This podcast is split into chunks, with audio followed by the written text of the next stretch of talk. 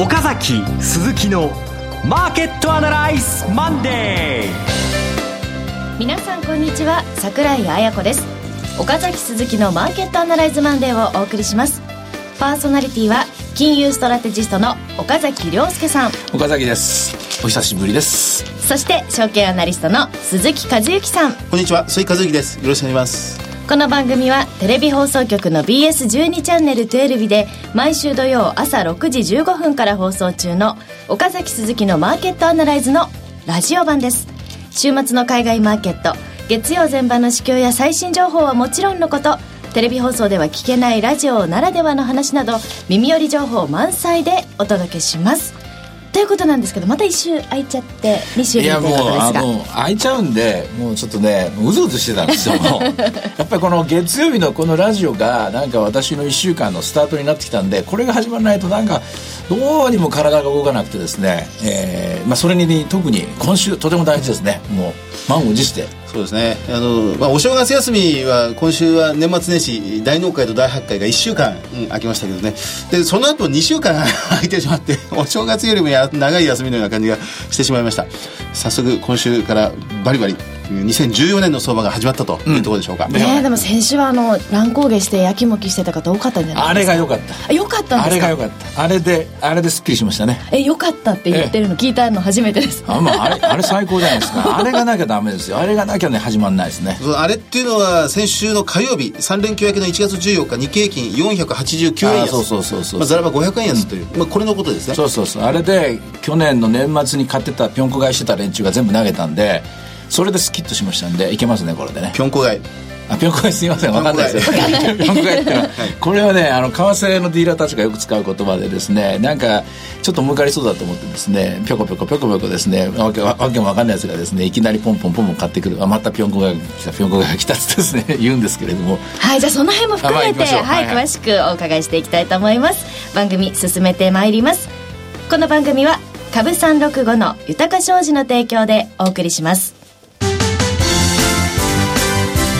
週のストラテシー。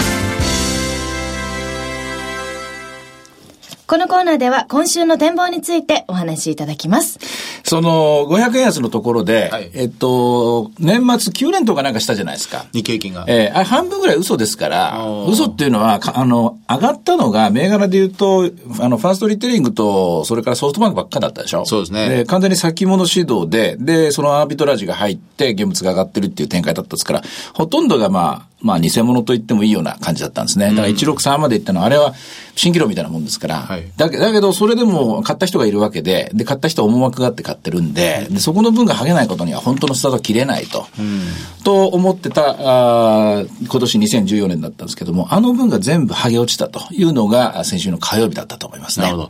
その前の週に、うん、まあ、1月6日月曜日に380円安。うんはいはい、大発会から大きく下げて、で、その大発会の週が2勝3敗。うん、なんか最初の3日間の動きが、まあその年を決める、なんてことも随分日本では言われて、うん、アメリカでは最初の5日間なんて言ってますけど、うん、なんかちょっと、まあ縁起の悪いスタートだった。で、3連休明け、成人の日が終わって、1月14日火曜日に、例の500円安というのが来て、要は、この1週間プラス、1月14日火曜日の1日で年末の上昇分が全部生産されたと。そうですね。クリアになったあの、最初の6日の分の下げっていうのは、あれは仕掛けですよ。下げてやろうと言いますかね。はい、まあ、ジンクス、演技担ぎの人間が市場関係者多いですから、えー、出だしが悪いともう1年ダメだとみんな思いがちですし、ええ、アメリカでも日本でも大体そうなんですけども、思われがちなんですけども、とりあえず出だしで打ち込んどけば、まあ、それに買いが集まって過ぎていること、溜まっていることも分かってましたから、そこでやっておくと、まあ、負け越しになることが見えてますよね。はい、で、負け越しになれば、そのぴょんこ買いの連中のポジションがはけるのも見えてますから、まあ、おそらく4、500円下がるだろうという仕掛けですね。なるほど。あのー、2週間前、1月6日、大発会の月曜日にこの番組、ええー、3人でこう、お送りいたしまして、その時に岡崎さんも、まあ、今週末、その時おっしゃってたの、そ今週末にアメリカの雇用統計が出ると。で、日本は3連休がある。で、もう、2月、2014年という年は、まあ、カレンダー上は始まってるけど、この雇用統計と日本の政治の日が終わんないと、2014年の相場始まらない。うん、ってことをおっしゃってたんですけど、ねええ、まあまあ、1週間ちょっと、まあ、流していきましょうぐらいのことノリでしたが、まあ、ずっと終わってきて、えー、まあ、1週間、2週間終わって、今、これから3週目が始まろうとしているところです。今週以降の展開はどう見ていったらいいですか？えー、これでですね、その先週の500円安のところ、あれを目線に入れながら押し目買いでいいと思います。あそこのところ、多分切れないと思うんですけどね。はい、あそこでつけた安値のところ。あの日の、まあ、ザラバ安値すみません、ちょっと控えてないです。終値ベースで15,422円。400円ぐらいですよね。154。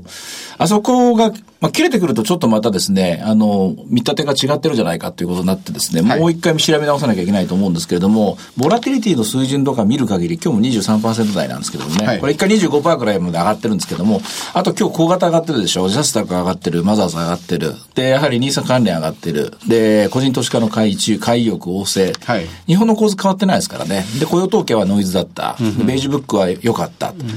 いろいろ全部ずっとですね、テーブル上に並べると、おしめ買いでいいかなっていうのが今週の戦略です。えー、まあ今日全場の日経平均、現物指数ですが、終値が15,636円、うん、15636。ですから、ここから200円下ぐらいまでは許容範囲ということになります。と思いますね。今日の安値が15574。はい、ああ、いいとこですね。こんなもんじゃないですかね、おしめのポイントとしてはね。まあ、おしめ買いで少し予想を見ると。うん、で、えー、上値はやっぱりちょっと重い。先週はお休みでしたが、あの、桜井さんに書いてもらいました、番組ブロググの方で、うん、やっぱりでもちょっと戻るんでしょうが、戻りはしこりを作ったのでちょっと重いと、うん、なかなか抜けないっていうようなコメントも入ってましたね。えっとね、まあそれもいろいろ賛否いろいろあるんですけどもね、そんなにきついしこりでもないと思いますよ。まあただ、ただですね、上がる時のスピードっていうのはやっぱり普通は遅いもんですからね。うん、まあおそらく今週の、まあ目標値としては、先々週の大引け水準ぐらい、159ぐらい。はい。うん、1万6000まで一気に戻るっていうのは考えにくいと思いますけどね。どそこまでのところでじゃないかと思いますけどね。1万5000円台で、結構1万5000円台のかなり高いところまでは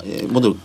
まあキャパシティは。そうそう、まあ16近くぐらいまでは行く力は、これはもうポッと動けば、何か動けばですね、あの、入ると思いますしね。あとそれといいことはですね、今日円高にも触れたでしょ。はい。えー、104円台を下を、をちょっと一回テストして。で、これも同じ展開だと思うんですけども、これも同じように、ここで跳ね返されるとなると、やはりじりじりまた円安でしょうからね。えー、まあ、前半11時、中国 GDP が出てきて、それでもう一回円安に戻された形になってます。その前に円高に触れた5ドルですね。5ドルのポジションがはけちゃったんですよね。5ドルが、あの、ここのところどうも調子悪くて、まあ、これも買いが集まりすぎてたんですけども、だけどまあ、コップの中の嵐だと思いますよ。そんなに対してね、大騒ぎするほどのことはない。まあ、全部そうなんですよ。株も何もかも。そんなに大騒ぎすることは何もない、今。あのー、先ほどちらっと触れてました、アメリカの雇用統計、ノイズだった。うん、はい。えー、まあ、これ、7万4千人しか、あこう雇用者、ノンファーム増えなかったっていうので、うん、まあ、一時ずいぶん下げて、まあ、それが、この1月14日火曜日の3連休明け、日経平均500円安の原因と、うん、まあ、よく、あの時言われてましたが、うん、まあ、これ自体が、ちょっとイレギュラーな値だったということですか？きっかけですよね。本当の原因は、ぴょんこ買いですよ。天末の。ぴょんこ買い。今日のテーマは、ぴょんこ買いに戻るということですね。はい、えー、まあ、こういう時は、じゃあ、それは、えー、かなりの寒波がきつかったということですか？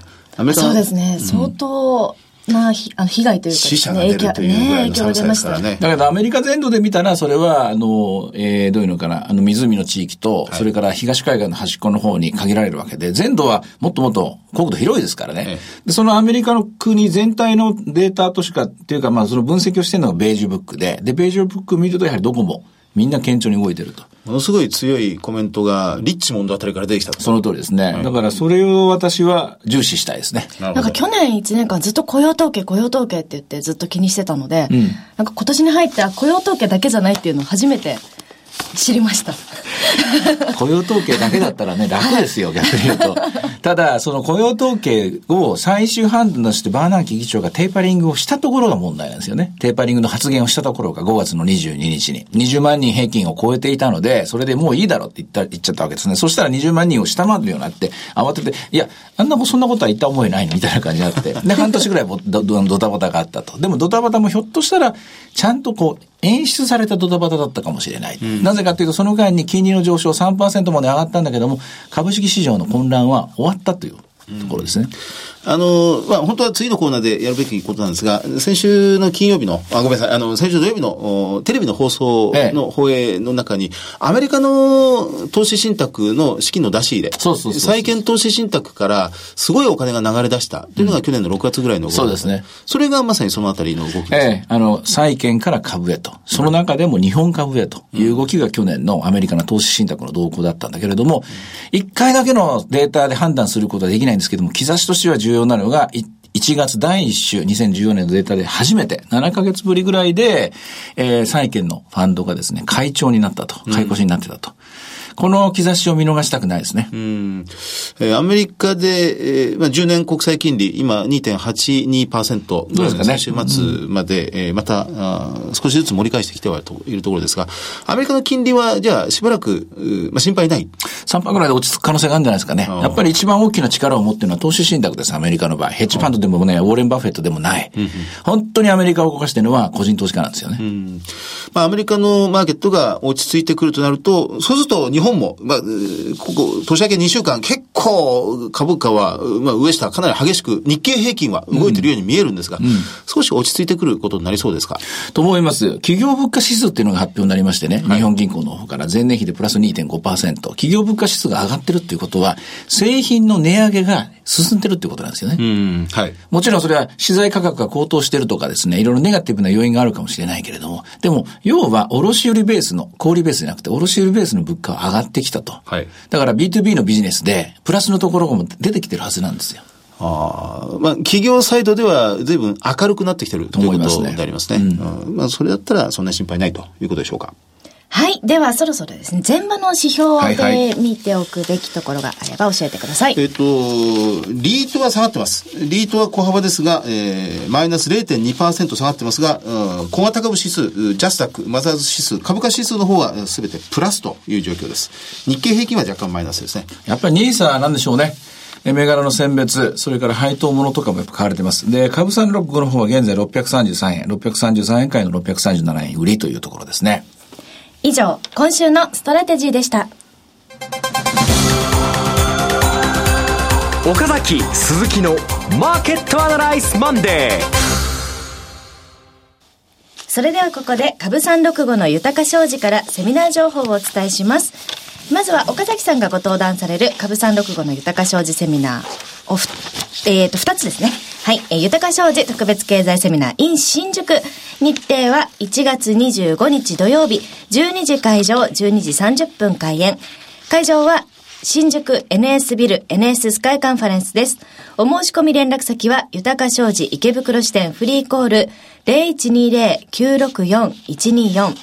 0120-964-124です。受付時間は同日祝日を除く8時から20時。セミナータイトルは、円安株高をどう見る新時代の投資戦略で、講演内容は特別講演として、東京金融取引所の増田さんよりクリック365株365の概要と特徴をお話しいただき、若林 FX アソシエイツ代表取締役河合美智子さんから主要通貨の見通しとこれからの戦略について語っていただきまして、トリオ岡崎さんということで、はい、え講演タイトル異次元の金融政策と株式市場なんですが、どんなお話になりますかね？やっぱりね、ずっとね、相場は堅調に続いてますけども、どっかでターニングポイントが来るんですよ。そのターニングポイントっていうのが今年2014年いつなのか、ここを見極めるのがですね、一番大事な仕事と思うんですけども、まだ、まだ見えてないです。まだ見えてないんですけれども、だんだんこれかなっていう兆しみたいなもの、これかなっていうですね、そういう変化みたいなものを少しずつ今拾ってるところなので、そのあたりのところが、えー、話できたらいいなと思ってます。はい、今週末ですよね。今週末ですね。はい、はい、ということで、ぜひですね、あの、東京の皆さんはお話直接聞ける大チャンスという方でご応募いただければと思います。さあ、そしてもう一つが、豊か商事資産運用セミナー in 横浜です。日にち2月8日土曜日12時30分会場13時開演です。会場は東部縦の、縦のビル第一会議室。お申し込み連絡先は、豊か商事横浜支店。フリーコール0120-997-624。0120-997-624。受付時間は、同日祝日を除く9時から20時。セミナータイトル同じく異次元の金融政策と株式市場なんですが、こちらは2月8日ということで。そうです。だから、この日多分私は徹夜で行くと思います。なぜかというとですね、2月の7日に、えー、金曜日に雇用統計が発表になって、1月分のデータが出るんですよ。で、この間のは本当にノイズがどうだったかっていうのがですね、はっきりするんです。でその翌日なんで、多分いろいろ資料持っていくと思うんですけども、半分はほとんどアドリブって言いますかね。あの、本当に前日のデータというか、その数時間前のデータを分析して、そこから作れると思うので、はい、まあ、大変だと思いますけど、頑張りますね。もうじゃあ、ここで、初めてこの2月の雇用統計受けての話が聞けるということで。ここでさらっぴんのものを持ってきます。はい、横浜の皆さんかなりのチャンスですので、ぜひ、えー、ご応募いただければと思います。それから鈴木さんも、札幌でセミナーということなんですが、これ3月1日土曜日、はい、12月、あ、12時30分会場、13時開演で、会場が豊商事札幌支店、お問い合わせが、札幌支店のフリーコール0120-191-365、えー、0120-191-365受付時間同日祝日を除く9時から20時ということなんですが、3月1日。そうですね。えー、3月1日、まだ、あ札幌は雪の札幌ではないかなと思うんですが、はい、あの、ぜひ皆さん、札幌の皆さんお越しください。企業業績について、えー、全体の流れがかなり固まってると思うんです。3月に入る頃ですから、そのあたりを詳しく見れたらなと思います。羨ましいですね。美味しいですもんね、札幌ね。食べるもの、ね。美味しいもいっぱいありますもんね。もう2度目だから迷わないですね。あ、そうそうそう。転ぶかもしれませんが、えー、迷いません。はい、はい。よろしくお願いいたします。札幌の皆さん、鈴木さんを見かけたらこっちですよってね、誘導してあげてください、ね。手を引いてください。は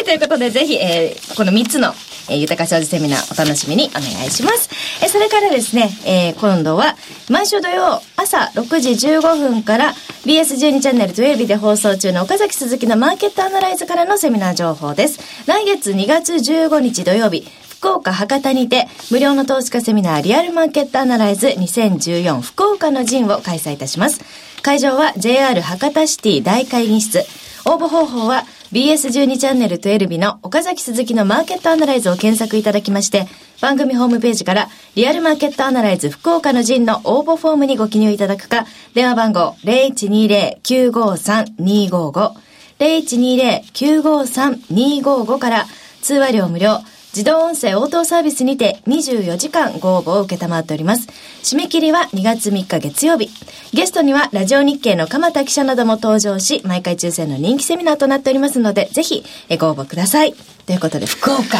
いよいよ九州上陸ですね、我々もね。そうなんですよ。はい。えー、これ気合入りますね。あの、ぜひとも、まあもちろん、マクロ経済、金融政策全般もそうですが、えー、個々の企業、銘柄というものにどんどん落とし込んでいきたいですね。これ、川田さんも来てもらえるから、はい、そこの、そのあたりのところ、かなりホットなディスカッションになるような気がしますよね。ラジオ日経の鎌田記者に、ね、ご登場いただいて、えー、あの、リスクは全部鎌田さんが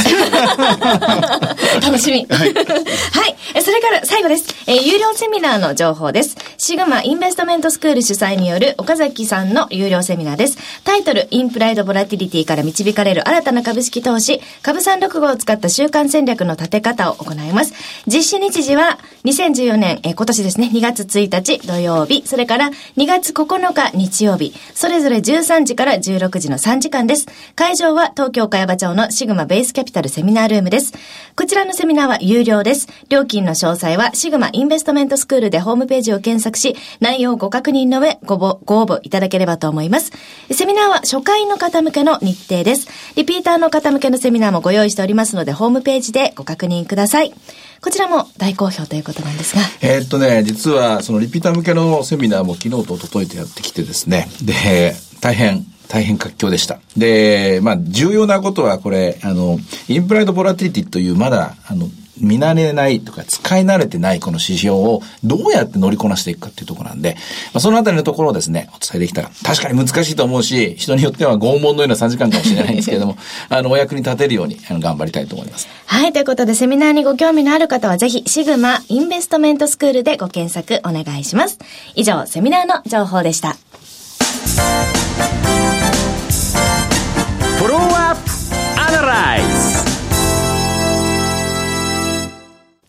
このコーナーでは先週放送の BS12 チャンネル12日、岡崎鈴木のマーケットアナライズについてお二人にレビューしてもらいます。はい。あのー、深谷浩二さん、うん、えー、まあ、為替のスペスペシャリスト、FPG 証券社長の深谷さんにお越しいただいて、はい、深谷さんの為替に関する見方を詳しくお話を伺ったんですが、うん、あの、深谷さんはとても頭のいい方なので、非常に普段はこう省略して、結論だけポンポンとこうお話しされるような方なんですよね。で、それを詳しく、その秘密のような、もう内々のようなものを詳しく解説していたいたんですが、わかりました？半分くらいは多分わいや、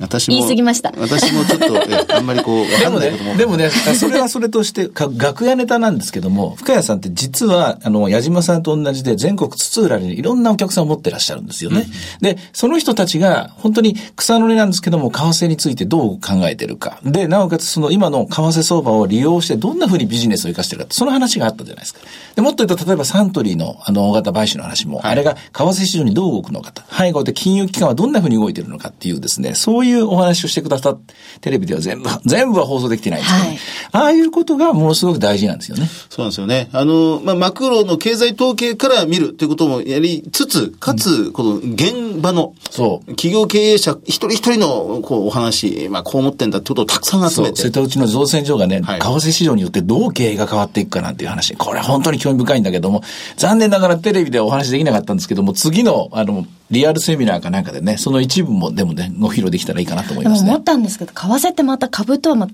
違う用語がいろいろあって、そう。もうちょっと番組でやりたいななんて。ああ、興味持ちました、はい。いいですね。どんどんどん膨らましていきましょう。はい。あの、去年大変な円安、アベノミス効果というものがありましたが、やっぱり2014年、今年はその円安ペースというのは少し鈍るということになるんでしょうか？えっとですね、アメリカのさっき言いましたけども、金利と、それからあの、もう一つはアメリカの株、まあ日本もそうですけど、リスクオンオフの動き。この二つが今両輪なんですよね。あの、エンジンとして円安が進む。で、どちらかがまあリードしながら、どちらかがそれに追いついて動くと思うんですね。で、その点、金利の方が3%ぐらいで落ち着いたということは、スピードは鈍ってくる可能性はあると思います。しかし、しかしこれまたね、相場は生き物ですからね、えー、これがまた数ヶ月の間にガラッと変わってくる局面があるかもしれない。今年の場合はおそらく3月の18、19の FOMC、ここが最初のまあ、ターニングポイントだと思いますね。まあ、株式市場では先週日経平均は、まあ確かにギクシャクしましたけど、個々の銘柄、機械株とか造船株が大変な強い勢いをキープしてるんですよ。うん、まあおそらく今週もそういう流れが随分来るようなことになり海運株あたりまで、タクマとかですね、海運の川崎線とか、まあ半導体あたりまでが動きが強くなってきてますからね。自動車だけじゃないですから、日本経済は。そうですね。えー、そこのところもっと調べなきゃダメですよね。うん。それが相当横に広がってると。機械受注がすごく良かったんですよ。そうですね。みんなびっくりして大騒ぎでなんでだなんでだって言って調べてるんですよね。で、やっぱり背後にあるのは、やはり日本の製品っていうのは、まず性能がいいことは間違いない。はい、ただここまで円高でどうしてもですね、競争力がなかった。それが今パカッと蓋が開いたような状態ですからね。なるほど。じゃあ円安は輸出企業だみたいなのがあったんですけど、それやっぱそれだけじゃなくて、受注が増えるとかそういうところ輸出企業が何かを作るための機械受注が増えるわけですよ。何かを作る。それがずっと今、裾野の広い展開でですね、今日本経済を潤していると。ただ残念ながらですね、賃金の上昇まではまだ至至っていない。このあたりのところ、まあ、これまた次回にしましょうか。早くなるのでね。消費税、消費の動きなどをまた来週以降、じっくり見ていきたいですね。そうですね。近づいてきましたからね。そうなんですよ。この春の大きなテーマです。テーマですよね。まあでも、あの、それをここで実況中継できるっていうのが、ね、いいですよね。この番組のこの生の良さっていうか。生番組ですからね。はい、私2010年この番組を新しいことやっていきましょうね。え、はい、あの、その、先週出た経済データなんかを見て、それをどう反応したらいいか、えー、そこから銘柄にどう落とし込んでいいか、なんてことも、私がどんどん、こう、ボール放り投げますんで、えー、それを岡崎さんの方にこう打ち返してもらうと。えー、今週はアメリカ株の決算ですね。ああ。これです。そのあたりが非常にポイントです。はい。岡崎鈴木のマーケットアナライズマンデーそろそろお別れの時間です。ここまでのお話は？岡崎亮介と鈴木和之そして櫻井彩子でお送りしました。それでは今日はこの辺で失礼いたします。さようなら。この番組は株三六五の豊か商事の提供でお送りしました。